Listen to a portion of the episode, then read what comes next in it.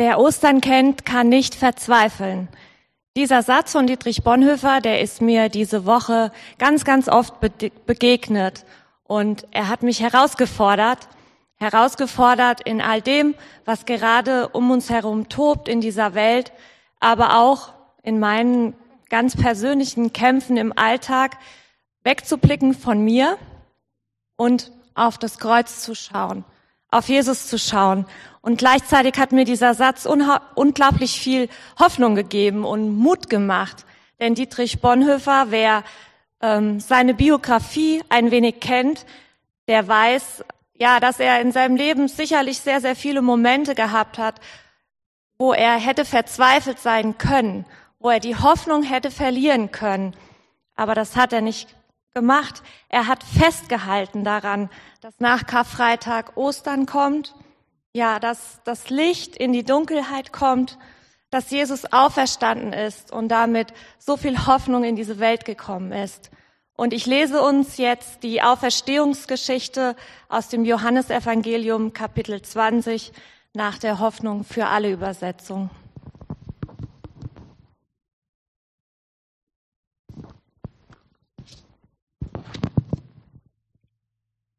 Jesus lebt. Am Sonntagmorgen, dem ersten Tag der neuen Woche, ging Maria aus Magdala noch vor Sonnenaufgang zum Grab. Da sah sie, dass der Stein, mit dem das Grab verschlossen gewesen war, nicht mehr vor dem Eingang lag.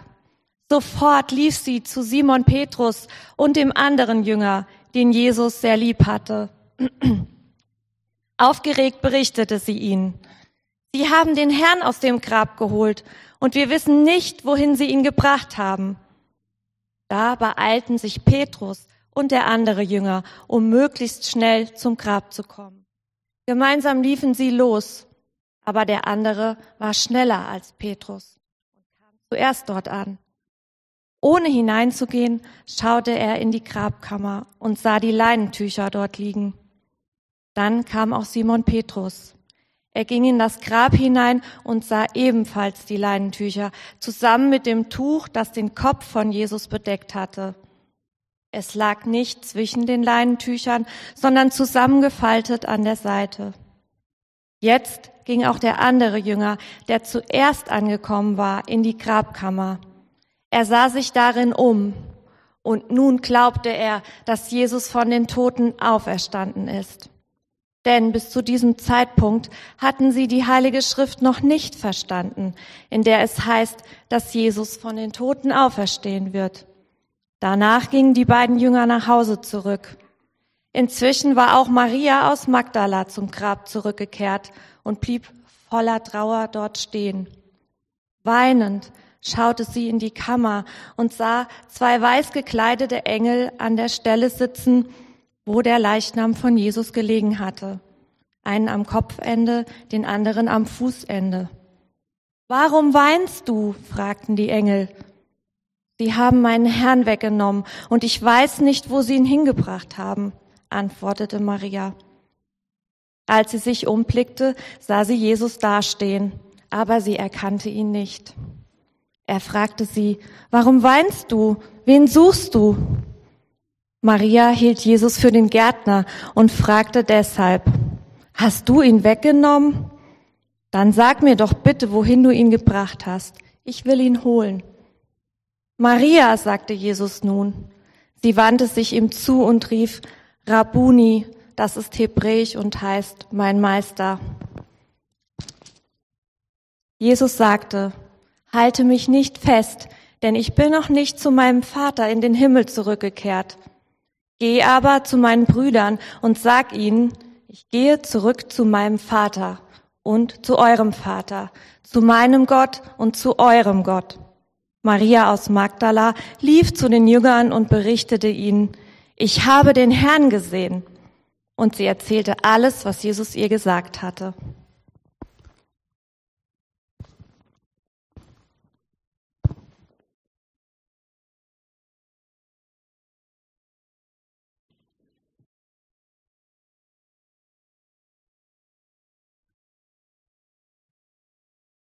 Der Herr ist auferstanden. Der Herr ist auferstanden. Der Herr ist auferstanden. Ach ja, ihr seid ja alle zu Hause. Ihr könnt mir ja gar nicht antworten. Normalerweise wäre der Saal jetzt hier voll. Ich habe das hier in Herborn leider noch nicht erlebt, weil letztes Jahr Ostern war auch schon Lockdown. Und dann würden alle antworten, er ist wahrhaftig auferstanden. Es ist so eine schöne Tradition, dieser Ostergruß sich zuzurufen. Einzeln, aber auch hier mit der ganzen Gemeinde. Und wir probieren das jetzt einfach nochmal. Ich sage das und du darfst zu Hause gerne, auch wenn ich dich nicht höre, aber laut antworten. Der Herr ist auferstanden. Yes! Das ist alles, was wir an Ostern wissen müssen. Oder? Eigentlich kann ich dann ja gehen. Ne? Dann, ähm, was? Die Technik sagt, ich soll hier bleiben. Was soll ich? Predigen? Ach so, ja, da war ja noch was. Ähm, ja, das wäre auch neu. Ähm, Ostersonntag und der Pastor haut nach dem Ostergruß einfach ab. Jesus ist wahrhaftig auferstanden. Ich will dir kurz von einem Pastor erzählen, den ich schon lange kenne. Er heißt Johannes und Johannes geht vermutlich schon auf die 70 zu. Wir haben noch lose Kontakt per WhatsApp und ich sehe hin und wieder mal, was er so in seinem Status postet. Und letzte Woche hat er äh, was Cooles drin gehabt und zwar äh, ein Bild von seinen neuen Zähnen. Und das Besondere daran ist, er hat jetzt ein Gebiss, sein erstes. Sowas ähnliches wie das hier. Also das war natürlich ein echtes Bild von seinen neuen Zähnen. Und ich musste schmunzeln und habe ihm dann äh, geschrieben, ähm, ja, alles Gute für deine neuen Zähne. Und er antwortete mir und sagte, ja, das kann ich gebrauchen. Ähm, kann ich mir schon auch vorstellen, dass man sich da erstmal dran gewöhnen muss, wenn es nicht mehr die eigenen sind, sondern komplett neue Zähne und damit kauen, essen zu lernen, sprechen zu lernen, ist bestimmt herausfordernd. Kleiner Fun Fact am Rande. Ich freue mich auch schon darauf, wenn ich in so sechs Wochen endlich auch wieder wenigstens auf einer Seite richtig zubeißen kann. In meinem Mund gibt es zurzeit leider ein paar Lücken. Die eine wird zum Glück jetzt bald geschlossen. Die andere ist dann die nächste Baustelle. Und das zeigt mir, wenn ich auf meine Zähne schaue, wie erlösungsbedürftig nicht nur meine Zähne sind, sondern ich als Mensch bin. Ich freue mich auf jeden Fall schon darauf, wenn es im Himmel einmal keine Zahnprobleme mehr gibt. Ähm, hier höre ich das ein oder andere Raunen im Saal, das da einstimmt. Ähm, als Jesus auferstanden war, hat er ja einen neuen Körper gehabt. Wir haben das gerade gehört in der Lesung, die Mareike gemacht hat, ähm, dass Maria von Magdala Jesus gar nicht erkannt hat, ihn für den Gärtner gehalten hat. Jesus war nicht mehr komplett derselbe. Ähm, sie hat ihn nicht direkt erkannt. Ähm, und Jesus konnte mit dem, diesem Auferstehungskörper, den er bekommen hat, wahrscheinlich war er nicht mehr anfällig für den menschlichen Verfall. Also er hat dann wahrscheinlich keine Zahnschmerzen mehr gehabt. Und vorher, in den ersten 33 Jahren, äh, kann ich mir gut vorstellen, weil er ja normaler Mensch war, dass er auch mal Zahnschmerzen gehabt hat, auch wenn er längst nicht so viel Süßes gegessen hat, wie wir heute in uns reinstopfen. Auf jeden Fall, das wird großartig, wenn äh, der neue Himmel und die neue Erde da ist, dass es keine Zahnschmerzen mehr gibt. Da freue ich mich so drauf. Erlösungsbedürftig ist auch schon das passende Stichwort für den Bibeltext, den ich mit euch anschauen möchte. Ein Text, der auf den ersten Blick vielleicht gar nicht so österlich wirkt. Aber wenn wir genauer hinsehen, dann merken wir, ja genau, das ist Ostern. Bevor ich weiterrede, möchte ich gerne noch mit Jesus sprechen und beten. Darfst gerne mitbeten. Vater im Himmel, wir können dein Wort nicht verstehen, wenn du es uns nicht verständlich machst. Wir können es zwar lesen, aber es in seiner Tiefe zu erfassen, das können wir nicht von uns aus. Bitte rede du jetzt durch deinen Heiligen Geist in das Herz eines jeden Einzelnen, der diesen Gottesdienst hört und sieht. Danke, dass du unser Dolmetscher bist, der uns heute übersetzen wird, damit wir verstehen, was Ostern bedeutet. Amen. Ja, wir feiern heute Ostern. Gott hat Jesus vom Tod auferweckt. So haben wir das gerade in dem Bericht aus dem Johannesevangelium gehört. Und dieses Ereignis hat die Geschichte komplett verändert. Aber vor allem das Leben von Millionen und Abermillionen von Menschen bis heute. Jemand, der ganz besonders dazu beigetragen hat, war Paulus. Der hat dafür gesorgt, dass sich diese gute Nachricht von Jesus verbreitet hat. Paulus war sozusagen der Cheftheologe der ersten Christen. Auf jeden Fall hat er die meisten Briefe im Neuen Testament geschrieben. Er brachte das, was Gott getan hat, wozu er Jesus auf die Erde geschickt hat und was das mit dir und mit mir zu tun hat, auf den Punkt und auf Papier. Die Briefe von Paulus waren eine ganz wichtige Grundlage für die Menschen, die an den unterschiedlichen Orten zum Glauben an Jesus kamen, durch eins zu eins Kontakte, dass sie weiter im Vertrauen auf Jesus wachsen konnten. Und diese Briefe, die wurden nicht nur in einer Gemeinde gelesen, die wurden auch weitergereicht zu den anderen Gemeinden, sodass alle davon profitieren konnten, sogar wir bis heute. Und den Christen der Gemeinde in Ephesus schreibt Paulus in Epheser 1, Vers 3 folgendes. So, das gucken wir hier. Gelobt sei Gott, der Vater unseres Herrn Jesus Christus. Er hat uns mit seinem Geist reich beschenkt und uns durch Christus Zugang zu seiner himmlischen Welt gewährt. Das ist schon mal eine richtig starke Aussage. Wir haben durch Jesus Zugang zur himmlischen Welt bekommen. Da ist etwas neu geworden, was vorher nicht so war. Wie das alte Leben aussah, daran erinnert Paulus die Epheser in den ersten drei Versen von Kapitel 2. Wenn du eine Bibel hast, kannst du das gerne mitlesen. Ich lese auch aus der Übersetzung Hoffnung für alle. Aber wie sei euer Leben früher aus? fragt er hier. Ihr wart Gott ungehorsam und wolltet von ihm nichts wissen. In seinen Augen wart ihr tot. Ihr habt gelebt, wie es in dieser Welt üblich ist. Und wart dem Satan verfallen, der seine Macht ausübt zwischen Himmel und Erde. Sein böser Geist beherrscht auch heute noch das Leben aller Menschen, die Gott nicht gehorchen. Zu ihnen haben wir früher auch gehört. Damals, als wir eigensüchtig unser Leben selbst bestimmen wollten. Wir haben den Leidenschaften und Verlockungen unserer alten Natur nachgegeben und wie alle anderen Menschen waren wir dem Zorn Gottes ausgeliefert. Diese Aufzählung hat es in sich. Diese Dinge, die gelten für jeden von uns. Für dich, für mich, für jeden. Und da läuft mir ehrlich gesagt ein Schauer über den Rücken, wenn ich das so lese. Ich soll tot gewesen sein in Gottes Augen, obwohl ich doch hier quietschlebendig stehe? Ich soll dem Satan verfallen gewesen sein, dessen böser Geist das Leben aller, von allen Menschen beherrscht, die Gott nicht gehorchen?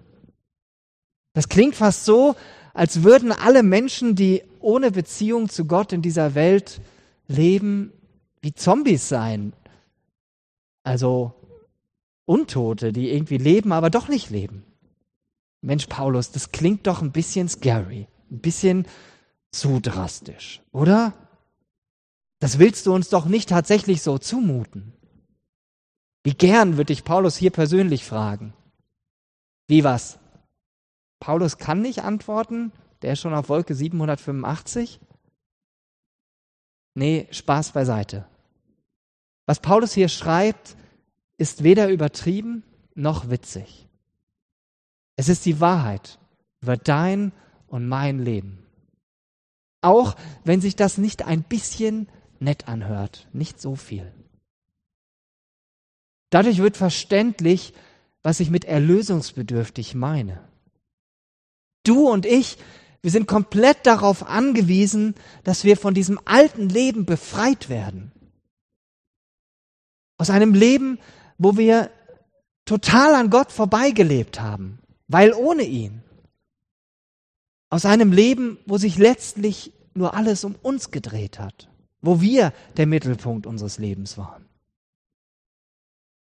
Ostern, Auferstehung, das alles macht nur Sinn, wenn tatsächlich etwas Neues entsteht.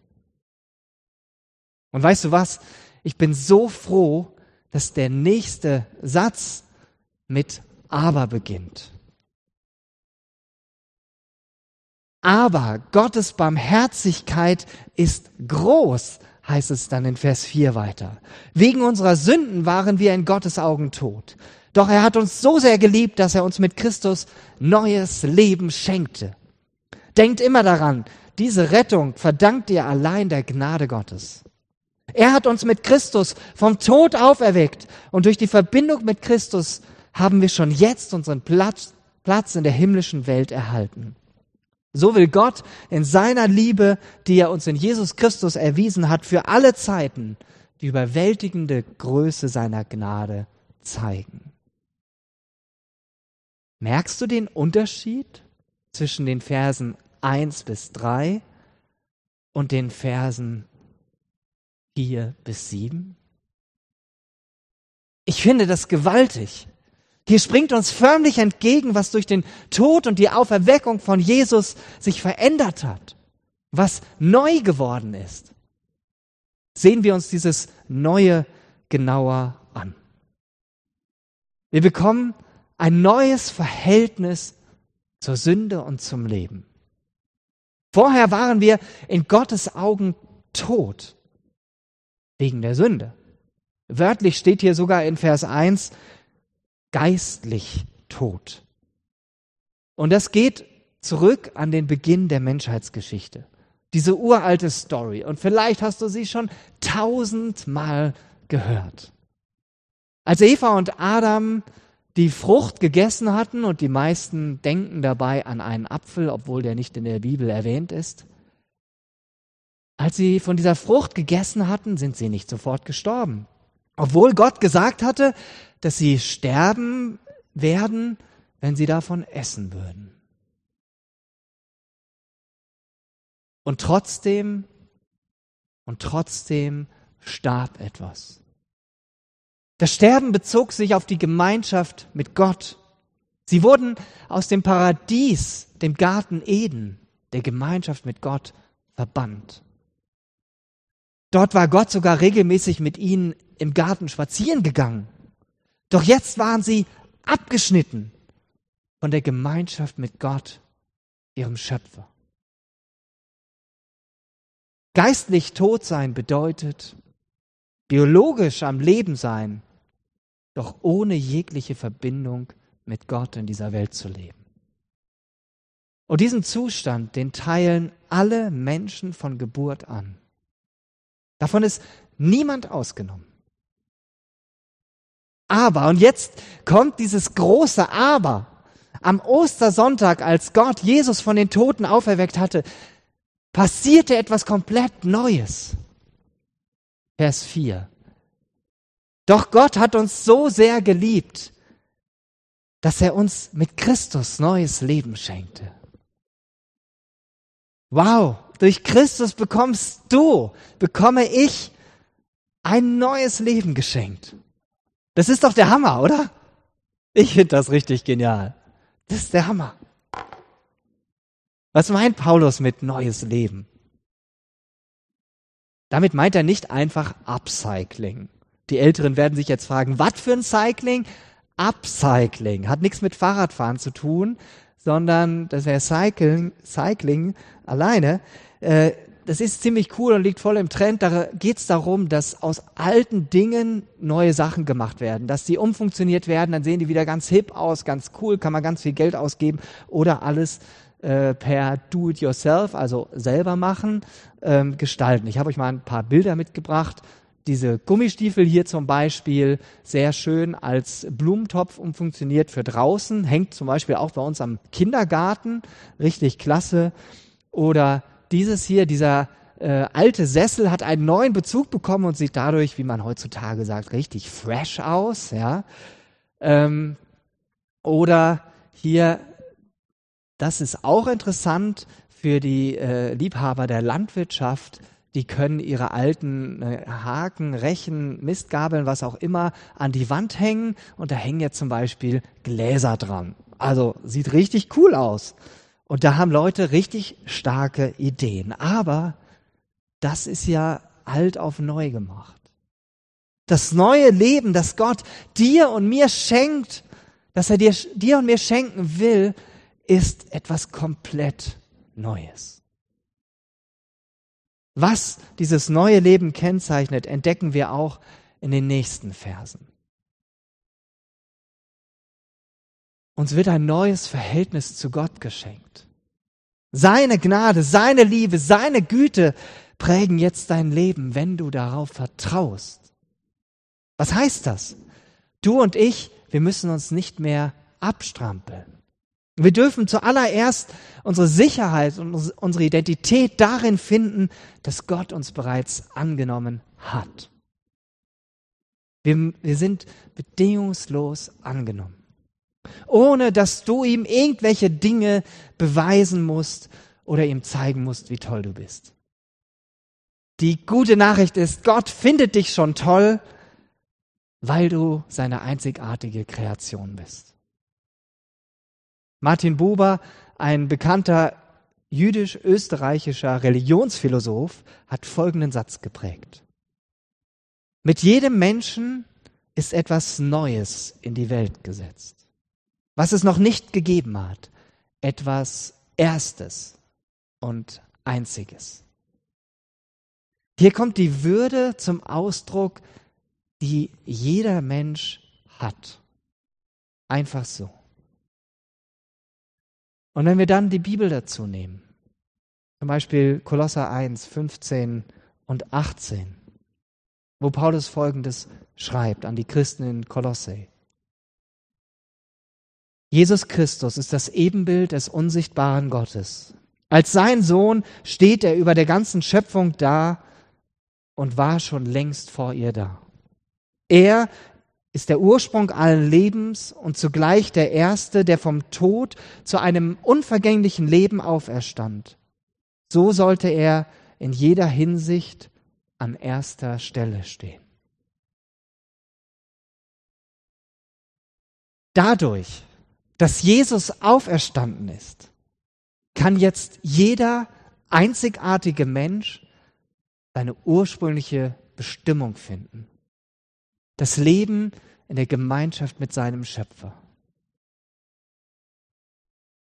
Aus dieser neuen Gemeinschaft heraus entfaltet sich dann das neue Leben, das Gott dir und mir schenkt.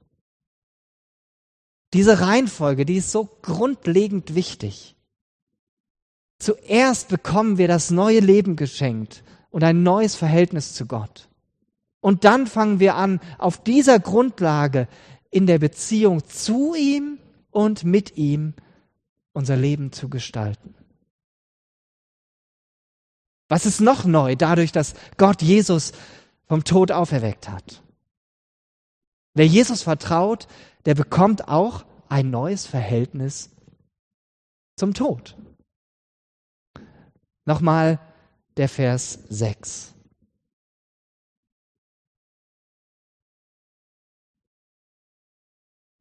kommt gleich. Er hat uns mit Christus vom Tod auferweckt und durch die Verbindung mit Christus haben wir schon jetzt einen Platz in der himmlischen Welt erhalten.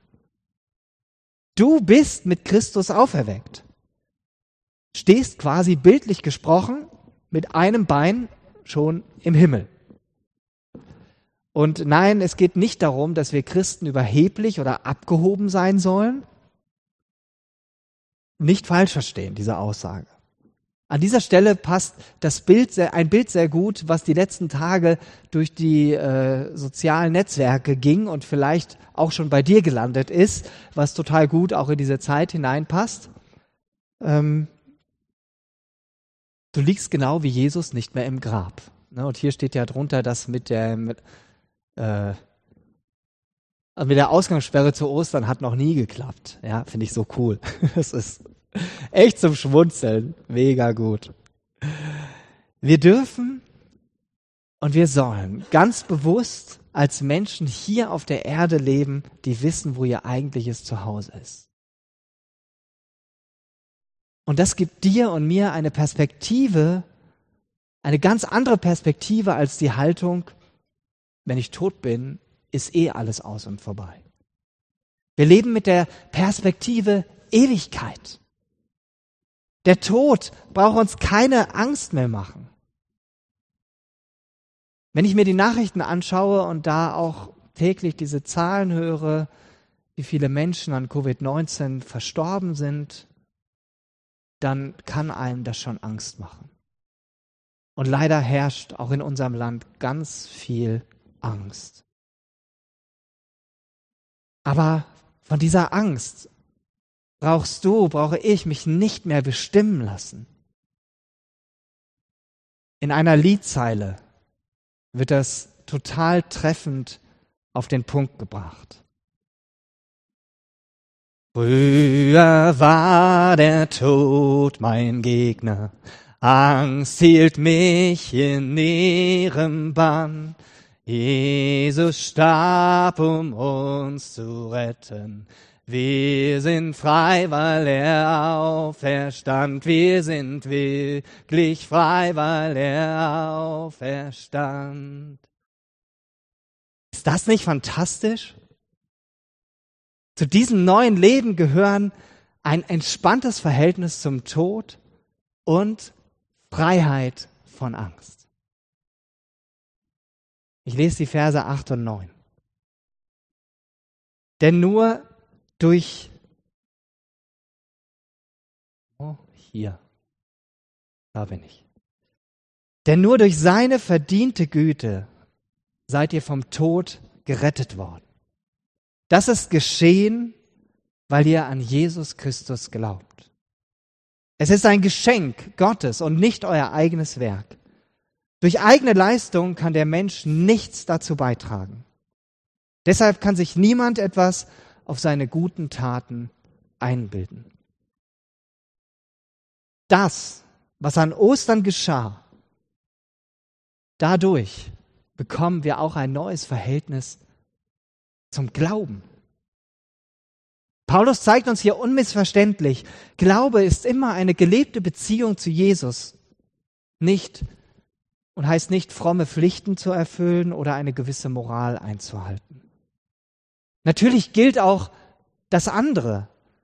Wenn du dein Leben Jesus anvertraust, dann willst du und wirst auch in die Beziehung zu, wirst du da rein investieren. Das ist völlig normal, wie in jeder guten Beziehung auch.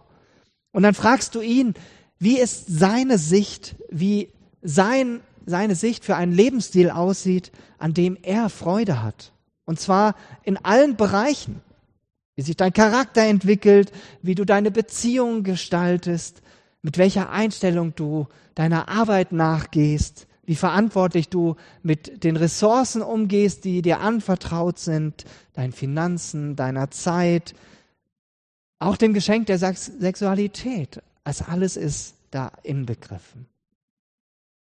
Beim Glauben geht es in erster Linie um das Geschenk, das Gott uns damit macht. Und dass wir dann entsprechend leben, ist eine natürliche Folge. Zum Schluss kommt noch ein Knaller, würde ich mal sagen. Den bringt Paulus in Vers 10. Wir bekommen ein neues Verhältnis zu uns selbst und zu anderen geschenkt. Ich lese dazu jetzt noch erstmal diesen Vers 10. Was wir jetzt sind, ist allein Gottes Werk. Er hat uns durch Jesus Christus neu geschaffen, um Gutes zu tun. Damit erfüllen wir nun, was Gott schon im Voraus für uns vorbereitet hat. Der Punkt, dass Gott uns ein neues Verhältnis zu uns selbst und zu anderen schenkt, das klingt erstmal nicht so spektakulär. Aber ganz viele Menschen um uns herum haben ein ganz schräges Bild von sich selbst. Manche fühlen sich minderwertig, hässlich, unbrauchbar. Und wiederum andere, die denken viel zu hoch von sich, die laufen immer so rum, die sehen gar nicht, was andere bewegt. Und deshalb ist so wichtig zu wissen, wer und was wir in Gottes Augen sind. Du bist Gottes Werk. Genauer gesagt, wie es hier oben drüber steht, du bist Gottes Meisterwerk. Das griechische Wort Poema, was hier steht, das taucht nur zweimal im Neuen Testament auf, wird oft mit Werk oder Schöpfung übersetzt. Und wenn Paulus sagt, wir sind Gottes Werk, bedeutet das, du und ich, wir sind einzigartig von Gott gemacht. Wunderbar, meisterhaft, nicht 0815. Du selbst konntest nichts dazu tun, dass du da bist.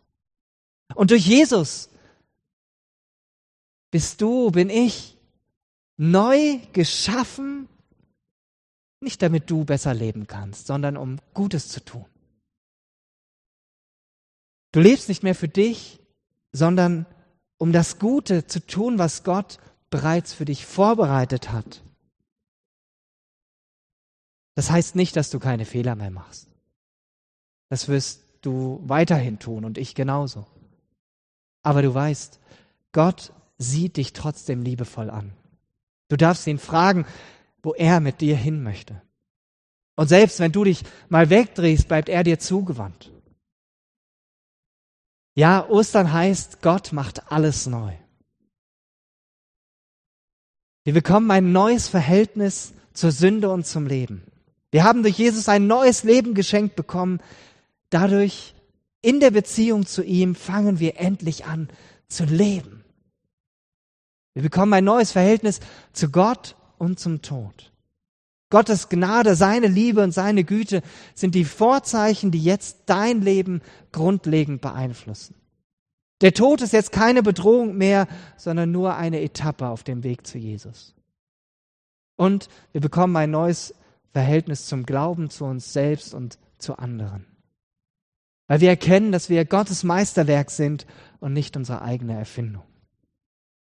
Das alles ist neu, weil Gott Jesus am Ostersonntag auferweckt hat.